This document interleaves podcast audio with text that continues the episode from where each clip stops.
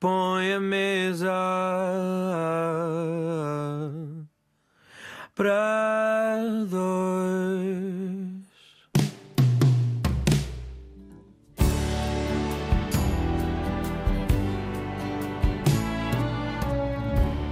Olá, o meu nome é André Rocha e hoje convido Helena Magalhães para jantar. É escritora, feminista, curadora da editora Aurora, ativista, líder e membro de um gangue literário. Tanta coisa. Olá, Helena. Olá, obrigada. Começo pela pergunta óbvia: onde vamos jantar? Olha, vamos jantar.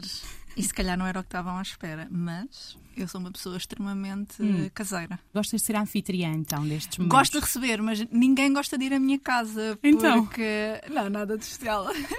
porque dizem que é mesmo jantar à hippie, porque a minha sala é pequena. E o que é que eu mais tenho na minha sala? Livros. Livros. Logo eu não tenho uma mesa de jantar. Eu não tenho espaço para isso. É um jantar volante. É jantar volante, comemos no sofá sempre. Sim, vamos Entre pratos de boa comida, de boa conversa e de música. Sim, sim, porque vamos sim, ter sim. também as tuas sugestões neste Mesa para Dois.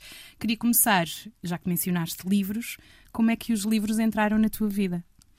acho que sempre tiveram na minha vida. Não consigo lembrar de uma fase sem, sem livros. Eu era já uma criança muito leitora. E eu era uma criança muito faladora. Pronto, se eu divagar aqui já sabem. Eu era muito faladora. E então a questão de ler, fui a primeira criança na minha sala a aprender a ler. E a professora adorava, a professora Odete, que era uma querida. Porquê? Porque quando eu começava a falar demasiado e acabava os trabalhos muito rápido, ela mandava-me ir lá para o cantinho ler, para estar sossegada, porque eu Sim, acabava dá-me de espaço fazer para as conseguires coisas. atender a Sim. outras velocidades. Porque mal eu acabava de fazer o que era para fazer, eu já estava a incomodar a vizinha do lado. então eu ia ler. Então, A tua caderneta na escola também devia estar bem era, recheada. era sempre. A Helena é muito consta, faladora claro. e cria muitos distúrbios nas colegas do lado. O elemento Que eu não me lembro nada disto, é obviamente. É a minha mãe que me conta estas coisas. Sim, mas eu lembro-me de ser chamado o elemento perturbador. Perturbador. Era eu turma, também, era falava, virava-me para trás, falava por Rosa dos Ventos. Exa- exatamente. Eu virava-me para todo o Sim. lado, quem me desse atenção, eu falava também com essa pessoa. Mas depois havia um, um revés também muito engraçado Hum. e eu acho que fui uma criança muito privilegiada também por isso, por ter crescido num ambiente muito, muito seguro e muito Estimulante, muito é? Estimulante também, que é, apesar de eu falar muito, eu gaguejava muito. É um bocado um contrassenso, não é? Quem gagueja tem tendência a falar muito menos, porque há uma grande dificuldade em falar, que eu sentia uma grande dificuldade em falar. Mas lias rápido e sem ser em voz alta. Sim, eu acho que quando as pessoas gaguejam, há muito aquela tendência da pessoa que está a ouvir, não que isso tenha acontecido comigo, mas que eu vejo. Completar, não é? Completar, que é para tu despachares a sim, falar. sim, sim. Eu sei o que tu queres dizer, avança. Mas isso é pior ainda, não é? É horrível, é super enervante. Mas ninguém diria, estamos aqui super fluídas, Helena. Como eu gaguejava muito, a leitura acabou por ser um grande Uhum. conforto. E quando eu tinha aí os meus 12 anos, uma outra professora que me disse: tens que ler em voz alta no quarto, Helena, Uhum. Sim. porque ela dizia que o meu gaguejar não era um gaguejar que vinha de sempre, foi um gaguejar que começou.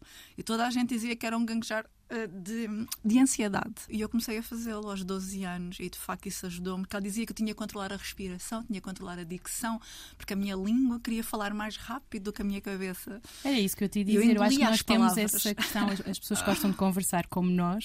É muito difícil pararmos. E eu acho que a nossa cabeça depois, o tempo não é o mesmo que Não o tempo é. da língua. e acabamos por nos enrolar Sim. e Mesmo hoje em dia eu já não gaguejo muito, mas a verdade é que quando eu estou mais excitado ou a falar alguma coisa, Emocionada. ou mais, começo-me a atropelar Sim, muito. sim, e às vezes tenho que dizer entendo. tipo, calma. então lá está, o ler sempre foi um grande conforto. Acabei por crescer muito ligado aos livros. Vê lá como é que eu falo tanto que tudo o que eu disse só para dizer que sim, cresci muito ligado a livros. Estamos em tua casa, então vais-nos Estamos na receber. minha casa, na minha sala sem mesa. E o que é que tu irias fazer para nós? Olha, o que é que eu iria fazer? Uma coisa. Gosto de cozinhar, mas também sou muito preguiçosa, pelo que eu gosto mais de fazer. rápido. coisa- Não, gosto de fazer coisas de forno. Por isso, se calhar, eu fazia uma lasanha de espinafre. Estamos a ir muito bem, sim. E lasanha de espinafres e courgette, que é uma coisa que é fácil de fazer, não é? Ir metendo as camadas. ir- Bechamel? Não, zero Não? bechamel que eu não gosto. E queijo? isso, sim, queijo. Com lactose, sem lactose, vegan? É pá, tanto faz. Sim, Ah, não, ok. Não nisso não sou-. Não, não tenho, não tenho. Temos a lasanha, é o prato É. principal. Uma lasanha de espinafres. E temos também aqui a acompanhar uma bela música. Tu escolheste uma canção de um disco que tem um nome enorme. Quando saiu assim, quem é que vai conseguir dizer o, o- o nome do álbum? Did you know that there's a tunnel under Ocean Boulevard? Boulevard. Lana Del Rey. Essa mulher é uma diva. Eu comecei a ouvir Lana Del Rey numa outra vida, quando eu logo no início, quando ela surgiu no YouTube, uh, e estava a ser assim já falada nos Estados Unidos, e eu na altura trabalhava numa revista, e eu pedi para fazer um perfil sobre ela. Eu ouvia quando ela tinha lançado ainda o primeiro álbum, ou ainda só ouvia as músicas individuais sem o álbum, e eu disse: Não, meu, isto vai ser grande. E na altura ela já estava a ter um boom mais ou menos interessante nos Estados Unidos, e a verdade é que acabou por me acompanhar muito. Lá está, tal como gosto de ler mulheres e falar sobre literatura feminina, na música também é muito igual. Eu sempre gostei muito e fui muito mais ligada às bandas femininas, às cantoras femininas, quando todas as minhas amigas ouviam na escola, sei lá, os Backstreet Boys, NSYNC. Não, eu não queria saber Spice Girls. Spice Girls, obviamente. eu era Spice Girls, eu era Britney Spears. Também ouvia Guns N' Roses, Aerosmith, adorava, mas esta coisa do crush, não é? Que nós temos pelos cantores, Sim. aquela O- coisa adolescente. O ideal, o ídolo. o ídolo, a mim eram os ídolos A femininos, era sempre as ídolas. Lana Del Rey realmente é uma artista que hoje em dia já tem uma carreira extremamente estabelecida. É uma artista com a qual eu me identifico muito, mesmo a nível do seu registro ah, de vida e profissional. Temos esta artista que foi descredibilizada por toda a cultura musical americana, constantemente arrasada. Por acaso agora saiu um artigo em em que ela foi capa de uma revista. Nós pedimos desculpa, Lana. Sim. Ah pá, é incrível. E eu lembro quando a música dela estava nomeada para os Oscars, houve um boicote para a música dela não ser nomeada e tiraram a música dela. Quer dizer, teria ganho e fizeram um boicote para a música ser retirada. Ou seja, ela foi tão ostracizada pela indústria musical. Eu sinto muita afinidade por isso a nível na literatura também em Portugal, que acabo por me identificar com a artista, com a pessoa, com o ser humano, com, a com as músicas, com os álbuns, com tudo. E que canção então é que nos trazes para acompanhar o nosso jantar? Olha, a canção que eu escolhi uh, foi Arcadia. Pensei numa música que quem não conhecesse e de repente ouça na rádio se possa interessar pela Lana Del Rey. Acho que é uma música que tem uma musicalidade muito boa, mas também tem uma letra muito boa, ou seja, tem um conjunto que eu acho que é cativante para quem nunca tenha ouvido Lana Del Rey. E este teu papel mais participativo já vem da tua formação, logo da escola primária, como falaste no início, mas depois na formação que escolheste. Políticas sociais, criminologia, foste para jornalismo, olhaste para as palavras sempre com a forma de chegar ao outro e fazer pontes. Eu acho que acima de tudo eu queria trabalhar com mulheres. Desde sempre. Este fascínio pelo lado feminino. E depois eu acho que uma coisa que falha na escola é que nós temos que escolher algo para fazer muito cedo. Hum. Por exemplo, enquanto nos Estados Unidos eles têm uma universidade antes da universidade, não é? Eles fazem uma universidade antes de escolherem a área. Tem uma universidade que é generalista. Nós saímos aos 17 anos de uma escola para uma faculdade já para uma área. Somos muito novos, não é? E toda a gente achava que eu ia para jornalismo, mas Não, te encantou? sei, não me encantou na altura, porque para mim o jornalismo, estamos a falar em 2000 e, sei lá, 3 ou 4, não é? Já foi há muitos anos. Ah. Dizer. Já foi há 20 anos, já foi em 2003, foi há 20, ai meu Deus, há 20 anos, que horror. Foi há 20 anos e eu acho que quase não havia internet, estava tudo muito a começar ainda. E eu na altura pensei, jornalismo, eu não me imagino andar na rua do microfone a entrevistar pessoas. Não, é para mim, ou seja, era mais a escrita, a parte da escrita. Ok. Então acabei por pensar que não queria fazer jornalismo, não tive ali uma crise existencial e nesse ano acabei por não fazer nada. Não entrei na universidade, nem me candidatei e a minha mãe disse: "Epá, tira um ano para ver o que é que tu queres fazer. E eu nesse ano acabei por me envolver muito com o, o Conselho Português para os Refugiados. E claro, andava a ler aqueles livros, estavam muito em voga aqui em Portugal, pelo Círculo de Leitores, aqueles livros da Queimada Viva, aquelas histórias de vida das mulheres resgatadas nas fronteiras, é isso que eu quero fazer. Vou para a política social no ano seguinte, porque quero trabalhar com mulheres, quero salvar mulheres. É claro que eu me esqueci de um pormenor muito simples, que é eu sou uma pessoa extremamente ansiosa. Como é que eu iria para as fronteiras? Isso parece eu quando escolhi jornalismo porque queria ser repórter de guerra, porque queria contar as histórias Sim, dos dois sim. lados. Que eu achava, ok, nós estamos a ouvir esta história. E os outros, e as outras pessoas que estão do outro lado da barricada, Uhum. não se contam essas histórias. Então meti na cabeça que Exatamente queria ser igual. repórter de guerra, pois esqueci-me que, calma, as guerras é complicado. E venero, eu admiro mesmo os jornalistas que estão em pontos de, Uhum. de conflito Sim. e têm que ter eh, uma mente e um estado de espírito para nos contar o que se passa de forma hum, E tem que ter uma, uma capacidade Sim. de estar ali, Sim, em estofo. paz de espírito, de E- estofo. Sim, sim. Mental, fisicamente, tudo. E então acho que depois acabei por desviar essa vertente de eu quero ouvir histórias e partilhar histórias. E aqui estamos. E eu tive que fazer as pazes naquela altura com esta Helena que eu imaginei que eu poderia ser, eu nunca vou ser. Quando no terceiro ano eu concorri para Erasmus e só havia uma vaga ou duas, fiquei colocada em Espanha. E quando chegou a hora para ir, eu não fui.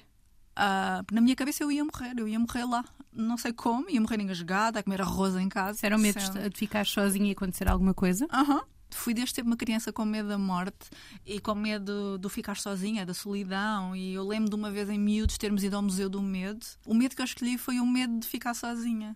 E na altura fiz as pazes comigo, que é esta Helena que eu acho que eu sou, eu não sou, e está tudo ok com isso. É um momento em que tu percebes que esta vontade de fazer a ponte, de mudar o mundo, de fazer a diferença, pode ser feita numa comunidade de, mais de outra pequena. forma, exatamente. Foi na altura que eu pensei, eu posso fazer tudo isto que eu imagino que eu posso fazer, hei de fazer noutro sítio qualquer, noutras condições. Depois fui para a criminologia, estava muito envolvida em violência de género. Entrei num programa europeu que era da Rede Portuguesa de Jovens para a Igualdade. Fui para a Bélgica. Mas não fui sozinha, é claro, não é? fui com outras raparigas aqui de Lisboa e do Porto. Ou seja, comecei a me envolver muito na questão do feminismo. Na altura não se falava de feminismo em Portugal. Era- Eu sabia o que, é que era o feminismo. Mas era um conceito muito a Era conceitos abstratos, mas para mim o feminismo era o girl power. Mas esse girl power depois tem um funil que, que é Aham. bem complexo. É muito complexo e na altura aprendemos sobre feminismo, fomos para o Parlamento Europeu para assistir à aprovação de uma lei contra a violência doméstica. Depois desencantei-me com isso porque trabalhar em política social também é preciso ter um grande estofo para tentar arranjar soluções num país que não dá soluções, que é o nosso país. E pronto, eu entrei no jornalismo e, cá estou. Desviaste depois para a criação de histórias, eh, escrita de ficção, Sim. autoficção também temos, Sim. e ainda ajudaste a criar a Aurora, um ano depois da criação da Aurora, que é uma editora para descobrir vozes Uhum. femininas e acaba por publicar apenas autoras nacionais e Internacionais internacionais. Um ano depois, o mercado está a mudar, Aham. Tá. não há livros maus. É pá, nós somos um país preconceituoso, pá, para caraças, que me faz imensa confusão. E eu não creio que haja livros maus, tal como não há músicas más. É como os livros, há livros para toda a gente. Eu, eu acho que os livros é igual, eu não acho que haja livros maus, eu acho que há livros para toda a gente. E depois há vários géneros literários. Nós em Portugal temos muito uma mania que eu acho absurda, que me irrita, me tira anos de vida, que é esta mania de fazer comparações. E somos um país muito preconceituoso na literatura e às vezes estamos a comparar cebolas com batatas. Não, não faz sentido nenhum, não é? Não se pode dizer que este livro é mau porque é um género diferente deste livro que vocês estão a dizer que é eruditíssimo. Então deixa-me só provocar e depois vamos uma música para descomprimir. Para descomprimir, eu preciso. Vou- mas vou provocar primeiro. Como é que tu reages quando te dizem ah, eu posso te recomendar este livro, mas isto não é literatura a sério? Ah, sim, é horrível. Eu acho isto tão absurdo. Aliás, mas é o que dizem de mim, por isso. Dizem que os teus livros, tens quatro livros editados, não é literatura a sério? Não. Por serem romances? Aham, e por ser mulher, jovem mulher, às vezes eu conto esta história quando eu acho que são sítios propícios e o tema está propício a isso, Está. que eu acho que isto é um reflexo de tudo em Portugal corre mal. Eu uma vez estive numa coisa com o Presidente da República e tal, e estava lá muita gente das artes, desde a rádio, dos podcasts, da comédia, cantores, atrizes, do teatro, ou seja, estava um, um grupo. Meio criativo e artístico. É, ele convidou uma, sé- uma série de gente criativa que usa as redes sociais para entender de que forma se poderá levar a política aos jovens. E quando começaram a sair fotografias, pronto, as pessoas a partilhar, o jornal público fez uma notícia e publicou depois e escreveu onde estavam representantes de, do cinema, do teatro, da música, não sei o que, não sei o que mais. E entretanto aquilo saiu e muita gente começou a comentar, mas também estava a Helena Magalhães, escritora, não sei o quê. E eles editaram o ar- o artigo e colocaram em que estavam representantes do cinema, do teatro, da comédia, da rádio e da literatura light. É, isto foi lindo, não é? E eu E quando dizem como é que tu reages? Não, eu ri-me porque eu pensei, caramba, isto é um reflexo do preconceito tão grande que há em Portugal que dizer que uma escritora jovem, mulher eh, e que não escreve ficção erudita uh, do século passado, uh, defende-se muito em Portugal que a última grande geração de escritores foi a geração de 1880, a geração dessa de Queiroz e Enter de Quental. Quer dizer, eu acho isso muito engraçado, porque parece que se olharem para mim e disserem está aqui esta escritora se me chamarem escritora, vão estar a denegrir todos os meus pares que são escritores e que aos olhos do público são superiores. Hum, okay. Não é só em Portugal, lá fora também há muito isso. A diferença é que o mercado lá fora são mercados muito mais democráticos do que o nosso é, porque o nosso é um mercado muito pequeno e muito hum. restrito. E fazem-se muitas comparações. Ah, porque aquele autor X é melhor do que tu. Certo, mas aquele autor X escreve outro género literário que, e para outro público. Para outro público não é o meu não ou é quando, contemporâneo. Ou quando se olha para os livros vá de massas, não é? Aqueles que lhe chamam também os livros populares, os que são de uhum. maior venda, sim, os best-sellers, como sim. ouvimos, né? os tops de vendas. E se olha para esse top de vendas também com escárnio. Porquê? Porque eu acho, por exemplo, temos o caso em Portugal do José Rodrigues dos Santos. Vende muito e por vender muito, ele é constantemente arrasado por não ter qualidade. E eu acho que isto é um bocado um. Nós todos somos bodes expiatórios uns dos outros na literatura. Porquê? Porque aqueles que são considerados literatura erudita, boa, vencedora de prémios, é a literatura que não vende em Portugal. E há um bocado este mecanismo de defesa, não é? Nós, para continuarmos a justificar que estes autores são muito bons, mas não vendem, nós temos que dizer que todos os que vendem não prestam. O que é popular, ainda, o que é popular temos, é mau. olhamos é, o que é popular é mau. Eu estou sempre a dizer, caramba, é a mesma coisa que estarmos a comparar uma Taylor Swift, uma Lana Del Rey com um cantor de música clássica. Não podemos comparar. Elas são extremamente populares, ganham milhões, envolvem milhões de pessoas no mundo inteiro. Obviamente a música clássica não. Comparar-se estes géneros não faz sentido, não é? Podemos fazer a comparação de Taylor Swift com Fleetwood Mac podemos, exatamente. Mas é isso que vamos ouvir. Vamos ouvir Fleetwood Mac porque gosto muito dessa música, gosto da história por trás dessa música. Quando ela diz que podes ter escolhido esse caminho, mas vais passar o resto da vida a pensar em mim. Ai, está tão forte. Vamos voltar à fase do jantar. Vou servir aqui mais uma Sim, salada. Exato. Olha, eu gosto de fazer saladas cheias de sementes, com cenoura, com tomate, com muita cebola, com muito queijo, com muita semente sementes de linhaça, sementes de chia. Mas tens que ser aquela amiga que avisa se alguma coisa ah, ficar aviso. presa. Ah, eu aviso sempre. Sim, eu, sim, eu sim. aviso sempre. Há um problema, as saladas sim. com sementes, normalmente... E mesmo a lasanha de espinafres, não. Mas estamos as duas, estamos as, estamos as duas aqui juntas. Não, eu aviso. Uh, já aproveitámos uma bela lasanha de espinafre, uma boa conversa e duas músicas. Olhamos para um momento num jantar a sol. Sim. Mais calmo. Nestes momentos em que normalmente nós recorremos é às séries ou à televisão como companhia ou barulho de fundo, uhum. tu como ativista literária, escritora, autora e com um clube do livro, uhum. que livro é que faria aqui a melhor companhia para um jantar a sol?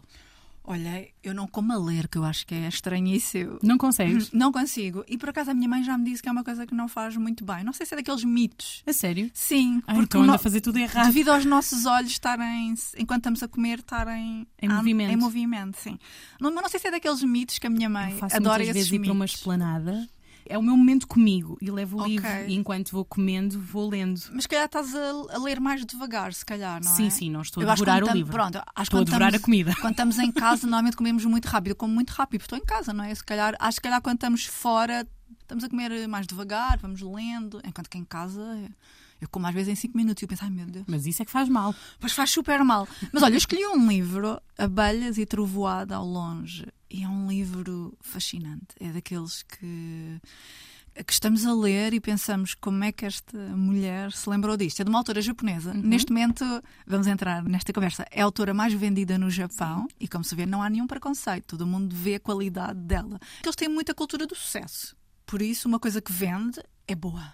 E aqui em Portugal é aquela ideia de se vende, é porque o povo, o povo está a consumir, o povo não tem capacidade de entender o que é que é literatura a sério, não é?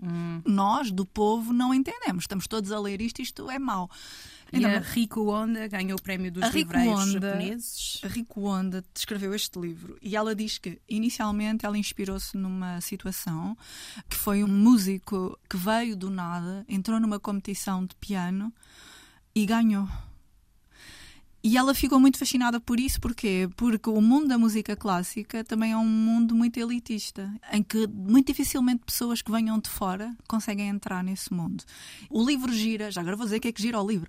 O livro gira em torno de uma competição de piano, em que as provas são feitas pelo mundo, uma em Paris, uma nos Estados Unidos, a prova é no Japão, e ela leva-nos a conhecer aqui quatro pianistas, todos de meios completamente diferentes, a concorrer nesta competição, as histórias deles pessoais. E depois aquilo que é mais lindo e de uma beleza incrível no livro é a forma como ela consegue escrever sobre música e consegue escrever sobre sons.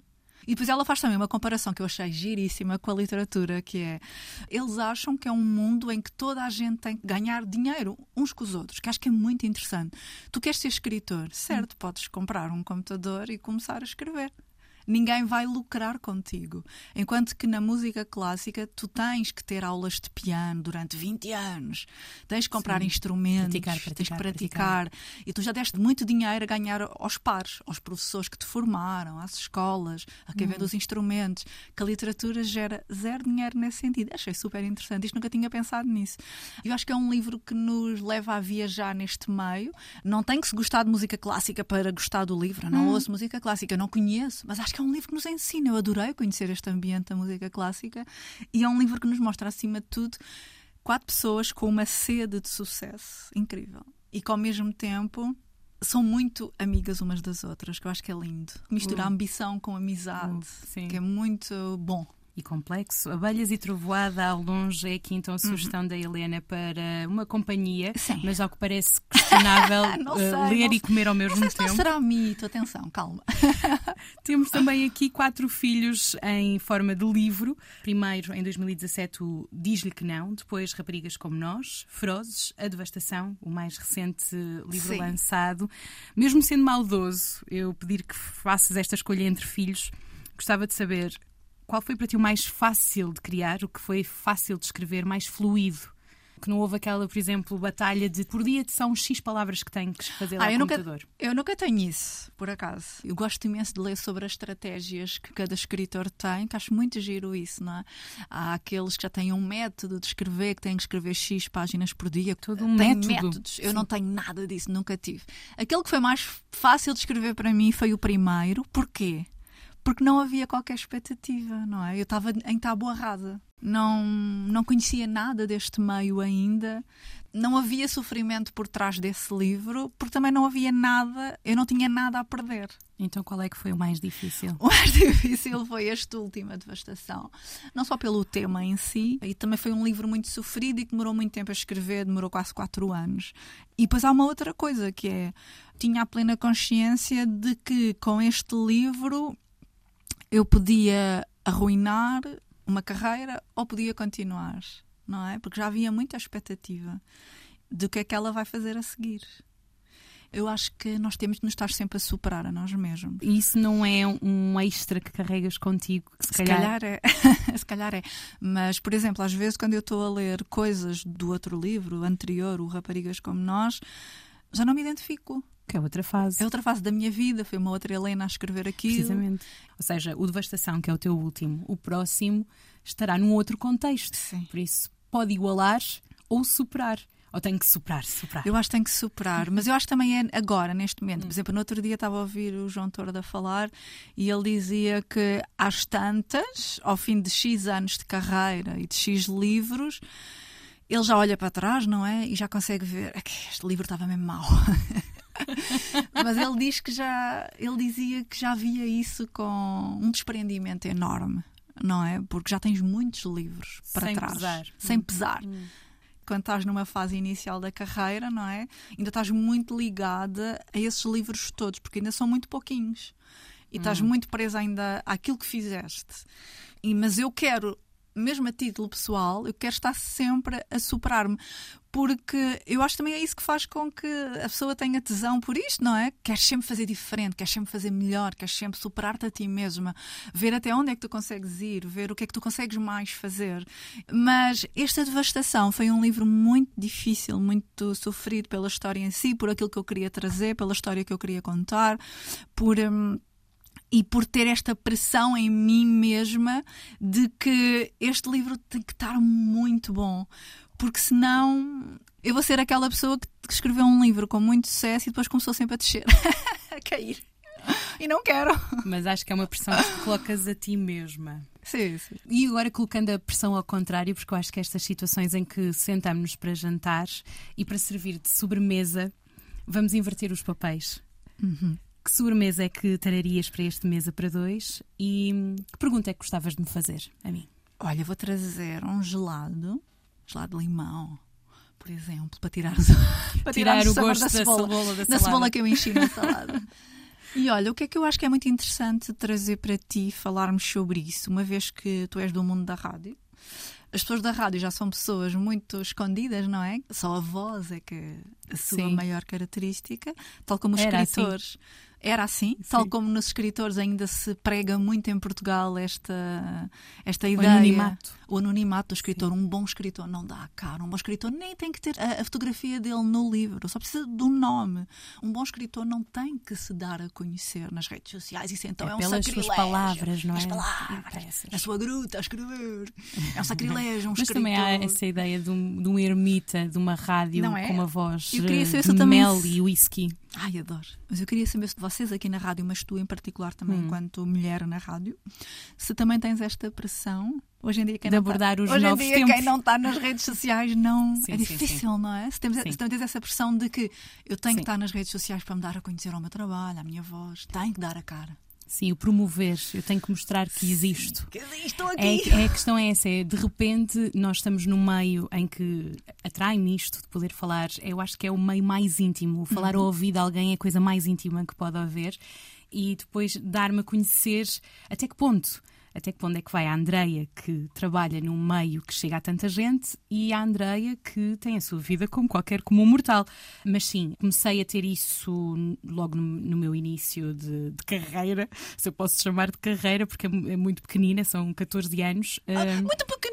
É pequenina em comparação com grandes Mas já colegas é com muita e, experiência- e já vozes que é eu admiro com- tanto. Está bem, mas. Mas que tive essa fase de transição para o digital, em que fazia programa e tinha ainda ouvintes a ligar e Ai, a dizer que me imaginavam de certa forma física e nada a ver, nada a ver. Ai, a tua voz parece que és alta, loira, e eu pensar, nada a ver, sou pequena portuguesa. Depois as redes sociais surgiram e eram as publicações que nós também já fazíamos nós, a curadoria, portanto, o conteúdo que trazíamos para o programa trazia-se também para as redes sociais. E eu comecei a perceber, ok, é um complemento, é um plus, é uma coisa a mais que me pode levar a outros públicos, mas assustava-me esse lado de e se não gostarem de mim? Como se o facto de me ouvirem já não me levasse a questionar isso, e se não gostarem daquilo que eu estou a dizer? Olha, eu era uma pessoa que até há pouco tempo eu dizia, ah, os podcasts, não, não sei se isso vem para ficar. Mesmo assim, à, velha do Restelo, não sei se vem, se vem para ficar.